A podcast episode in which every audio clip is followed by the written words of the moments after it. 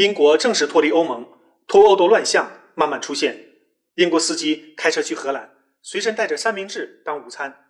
荷兰海关人员询问：“里面有肉和青菜吗？”司机说有。要不然我不带了两片面包吗？荷兰官员解释：“脱欧了，不能再带肉类和蔬菜进入欧盟，三明治被没收了。”英国司机请求：“能不能把两片面包还给他？”荷兰官员神秘地笑了笑，说。欢迎来到英国脱欧。